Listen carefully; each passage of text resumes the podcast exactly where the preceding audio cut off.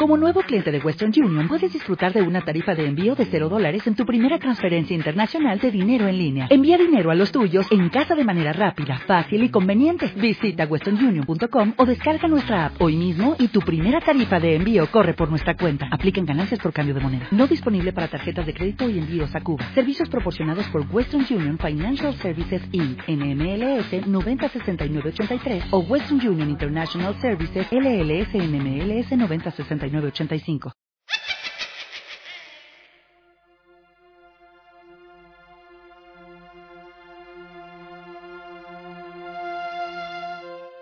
Dicen que cerca del lago de Texcoco, en tiempos de la colonia, no existían aún las carreteras ni algún tipo de comunicación entre los pueblos. Las personas vivían de la agricultura y de la poca pesca de los ríos. No había tanta gente, así que era más fácil dar abasto a la población. Cada semana, los pescadores llevaban sus mejores pescados al campo para intercambiarlos por las mejores carnes y viceversa. Sin embargo, no era tarea simple, pues los pueblos quedaban distanciados entre sí, y para hacer el trueque había que atravesar un espeso bosque. La gente de los pueblos cercanos siempre había temido entrar al bosque, por el frío y por la siniestra niebla que lo envolvía de mañana y noche, que incluso se deslizaba silbando entre los mismos árboles. El bosque era inquietante en sí por su amenazante profundidad, por los sonidos que se desprendían con el viento y los silbidos y gritos de los animales. En múltiples ocasiones, los pueblerinos circundantes debían atravesar, ya bien entrada la noche, aquellos parajes desolados y atemorizantes para llegar temprano a la mañana siguiente a su destino. A veces era difícil lograr hacer que los caballos o los burros quisieran penetrar en él, pues inquietaban sobremanera, como si presintieran que algo malo los esperaba detrás de ese espeso manto de niebla fría que siempre lo envolvía. Cuentan por ahí que una noche, un campesino iba montado a lomos de su burro y pensaba en atravesar el bosque. El frío y la oscuridad reinaban en el terreno, y las ramas de los árboles golpeaban constantemente contra su cara. El hombre estaba aturdido y sus ropas comenzaban a humedecerse por las gotas de niebla. De pronto, la bestia comenzó a rebuznar y a correr inquieta, sin obedecer las riendas de su amo, y acabó finalmente por tirarlo al piso. El campesino, aterrado, corrió por el bosque sin parar, tratando de encontrar al burro, hasta que estupefacto paró cuando capturó su visión un fuerte fulgor entre las arboledas, y escuchó unas voces parecidas a cantos que se hacían más y más fuertes en la lejanía.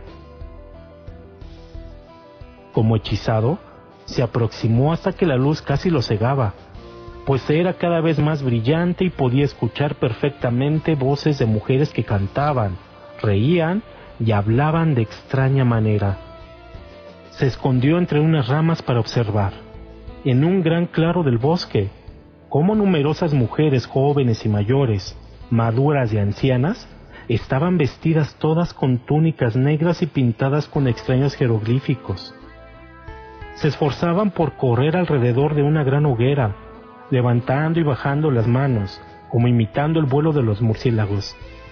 Iban gritando y cantando extrañas plegarias satánicas, donde en una mezcla casi inentendible de idiomas, el nombre de Belcebú se alzaba sobre todas las oraciones.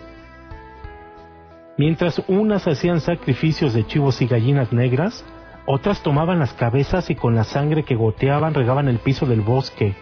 La esparcían sobre las rocas y las hojas muertas y paraban en los árboles para marcar señales extrañas, incomprensibles para los humanos normales.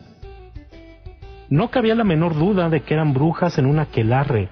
De repente se escuchó un rebuznar. El campesino volteó la mirada buscando a su animal, y cuando alcanzó a vislumbrarlo, vio cómo una de las brujas decapitaba a su burro. El campesino cerró los ojos y pasó saliva. Deseaba saltar de su escondite y reclamar la vida de su animal de trabajo, pero en lugar de hacer eso, siguió mirando, mientras sus rodillas empezaban a temblar y de su boca salió un vaho tibio que indicaba que la temperatura era más baja de lo que pensaba.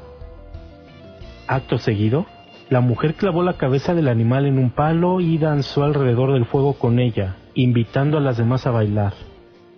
Fue pasando el palo, mientras la sangre se deslizaba por el tronco y era lamida de sus manos por las hambrientas bocas de las brujas. Finalmente, lanzaron la cabeza al fuego, y al instante la llama desapareció absorbida por la tierra. Las brujas tomaron asiento sobre unas piedras que parecían puestas por la naturaleza para tal propósito. El campesino observa hipnotizado aquel rito.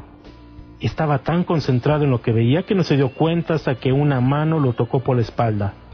Se giró y vio a una de las brujas que le echaba el aliento en la cara. Él lo aspiró y sintió como una extraña y obscura niebla se metía en su cuerpo, mientras la bruja le decía con voz calmada, Todo aquel que nos haya visto ha de morir. El designio lo dice así. Soltando una aguda carcajada desapareció de su lado, mientras las demás brujas volteaban a señalarlo. Era todo una pesadilla. Todas lo miraban como si ellas supieran algo que él no sabía, y eso, más que nada, lo hizo sentir un pavor que por unos segundos lo paralizó, hasta que aterrado echó a correr al bosque sin rumbo fijo. No paró hasta llegar al pueblo, como si fuera el mismo demonio el que llevara su cuerpo a los infiernos. Una vez allí, cayó al suelo desplomado por el esfuerzo. Sus vecinos acudieron a auxiliarlo y lo metieron en la cama, mientras el hombre no dejaba de hablar de lo que había visto con la voz apenas entendible de tanto tartamudeo. Lo siguió una terrible fiebre de la cual ya no pudo deshacerse. Al final murió, tal y como lo había predicho la bruja. A partir de ese día, la gente evitaba pasar por el funesto sitio. Para cualquier cosa usaban el camino más largo que rodeaba el bosque de las brujas, como fue llamado desde la leyenda de aquel pobre campesino que tuvo a mal presenciar lo que ningún hombre en vida debería de presenciar. Por supuesto, que hubo muchas historias sobre valientes o despistados, o simplemente sobre aquellos incrédulos sobre la posibilidad de la existencia de aquellos seres demoníacos. Historias de personas que vieron cosas extrañas y terribles en el bosque. El bosque de la leyenda ya no existe, pero cuentan que en su lugar hay una plaga de unidades habitacionales, y a decir verdad, ya no se sabe qué es más terrorífico de contar.